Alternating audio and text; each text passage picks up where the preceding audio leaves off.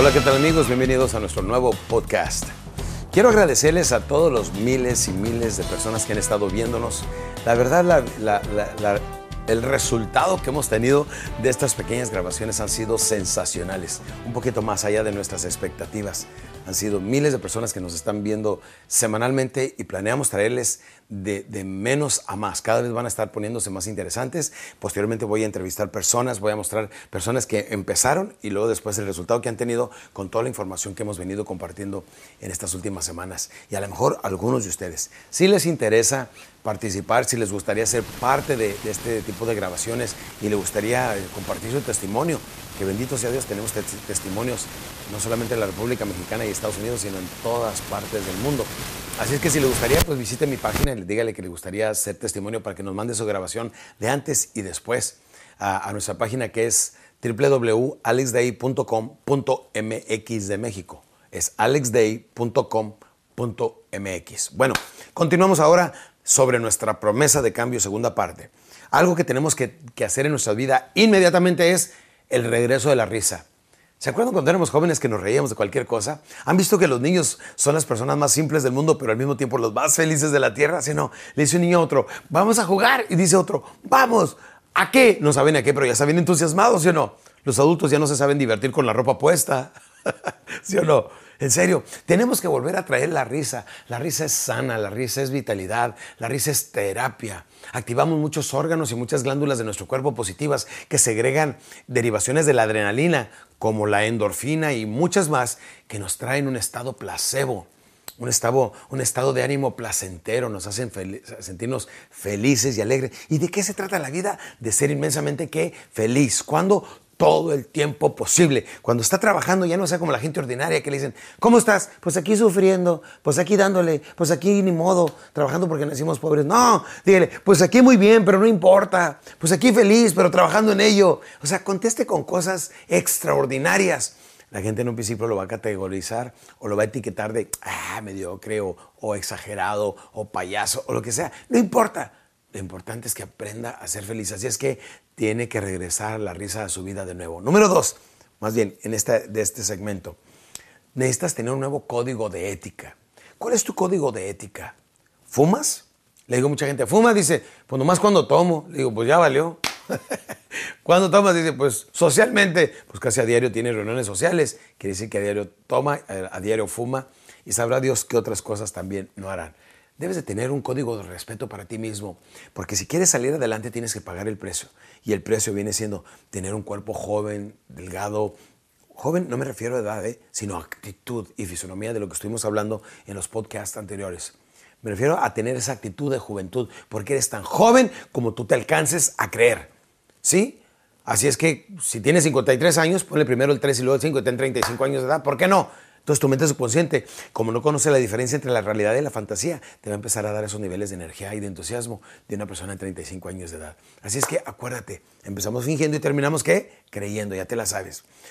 Tienes que tener un nuevo código de ética, de respeto para tu cuerpo, no decir malas palabras, tu forma de vestirte, tu forma de tratar a otra gente, tu tiempo de reacción al enojarte. Por eso dice en la Biblia, sé lento para la ira, rápido para compartir las buenas nuevas. Entonces tienes que ser lento para la ira. Cuando una persona te haga enojar, como nuevo código de ética, vas a tragar saliva, esperar un momento y pensar qué es lo que vas a responder. Para que no sea acción, reacción, acción, reacción. Sino una persona que tiene una vida miserable, llega, se baja a tu automóvil y te reta los golpes. Y, entonces, sin pensar tú, te metes a una vida de caos, te meten a la cárcel, te quitan el carro, un montón de cosas. Todo porque permitiste que otra persona alterara tu estado de ánimo. No, hombre, tiene un nuevo código de ética. No voy a reaccionar ante el impulso de la gente mediocre. Voy a ser una persona feliz todo el tiempo parte de tu código de ética. No voy a decir malas palabras, voy a cuidar mucho mi lenguaje, voy a comportarme como una persona ética y profesional. Tu código de ética debe tener por lo menos 20 puntos que debes de respetar. Bueno, en futuras ocasiones estaremos hablando un poquito más al respecto porque se nos va el tiempo, campeones. Aquí viene otra cosa. Organiza tu plan financiero. Punto número tres ahorita. Organiza tu plan financiero. Debes de saber exactamente dónde vas a estar dentro de 20 años, 10 años, 5 años, un año, 6 meses, Tres meses, 21 días y 24 horas. Debes de tener tu, plan financiero a 20 años, 10 años, 5 años, un año, 6 meses, 90 días y aquí ahorita mismo. Voy a abrir una cuenta y ponerle a lo mejor casa nueva, negocio nuevo y todo eso, aunque lo abra con una mínima cantidad pero ya empezaste y el dinero llama dinero. Así es que tu plan financiero debe estar perfectamente bien claro para que tu mente subconsciente empiece a ver las oportunidades. Como cuando dices, voy a comprar un carro así, y al ratito vas y dices, ay, mira, ahí va uno, ay, mira, ahí va otro, ay, hay muchos. Ahora tu mente subconsciente lo está identificando porque le dijiste, eso es lo que quiero, eso es lo que quiero. Y dice la mente subconsciente, dime qué quieres y yo te diré el cómo lograrlo.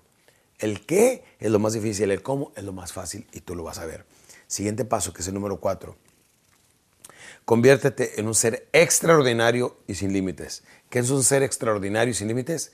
Es un ser ordinario que hace algo extra que los ordinarios no hacen y eso te convierte en un ser extraordinario y sin límites. Levántate temprano y haz ejercicio extra. Y has cansado tu casa y todavía estás organizando la agenda del otro día y planeando tu trabajo del otro día y tu ropa del otro día extra. Extra. Recuerda lo que les enseñé en la ley de la acumulación.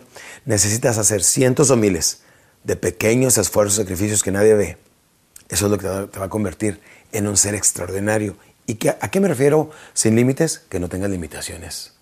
No tengas la limitación del temor, de la inseguridad, de, inseguridad propia, de, que, no puedes, de complejos. Deshazte de todo ese tipo de basura mental y deja solamente lo bueno, lo puro, lo limpio lo necesario. Y el último paso con el que voy a cerrar este podcast, campeón, viene siendo muy importante lograr el autocontrol total, total autocontrol y autodominio. Sí, que me gusta tomar, bueno, sí me gusta tomar, pero no voy a tomar. ¿Por qué? Necesito manejar mi autocontrol y mi autodominio. Que soy muy temperamental, sí, pero ya no lo voy a hacer. Voy a demostrar que soy una persona con tolerancia, con amor para los demás. Autocontrol en tu forma de comer, tu forma de hacer ejercicio, en tu forma de llevar tus relaciones en tu casa o con tu amor, que todo lo relacionado con el amor en relaciones del trabajo, con la gente que tratas, a todo el mundo trátalo con mucha humildad. Déjenme les digo, el regalo más grande de todo ser humano, y eso se los digo a amigos políticos muy influyentes o amigos que tienen muchísimo dinero, les digo, una de las cosas que más me encanta de ti no es tu fortuna, sino tu humildad. Entonces la humildad es algo que es bien difícil tener cuando se tiene mucho dinero o cuando se tiene mucho poder, o ambos. Pero la humildad simplemente te muestra una persona con total autocontrol, y autodominio. Si tienes autodominio, autocontrol, lo demás es fácil de alcanzar. Espero que toda esta información verdaderamente la pongas en práctica y que la gente cuando te empiece a decir, oye, ¿qué te has hecho? Oye, te noto diferente, es que a todo esto empieza a fluir de adentro hacia afuera. Y es entonces que tú y yo vamos a celebrar, te vas a acordar de mí y vas a decir, salud mi querido Alex Day, con un refresco, con un agua, etc. Nos vemos hasta el siguiente podcast donde voy a tener mucha más información que les va a ayudar a vivir más, más bonito sus vidas y con mayor calidad. Saludos, les deseo, lo demás depende de ustedes campeones. Nos vemos.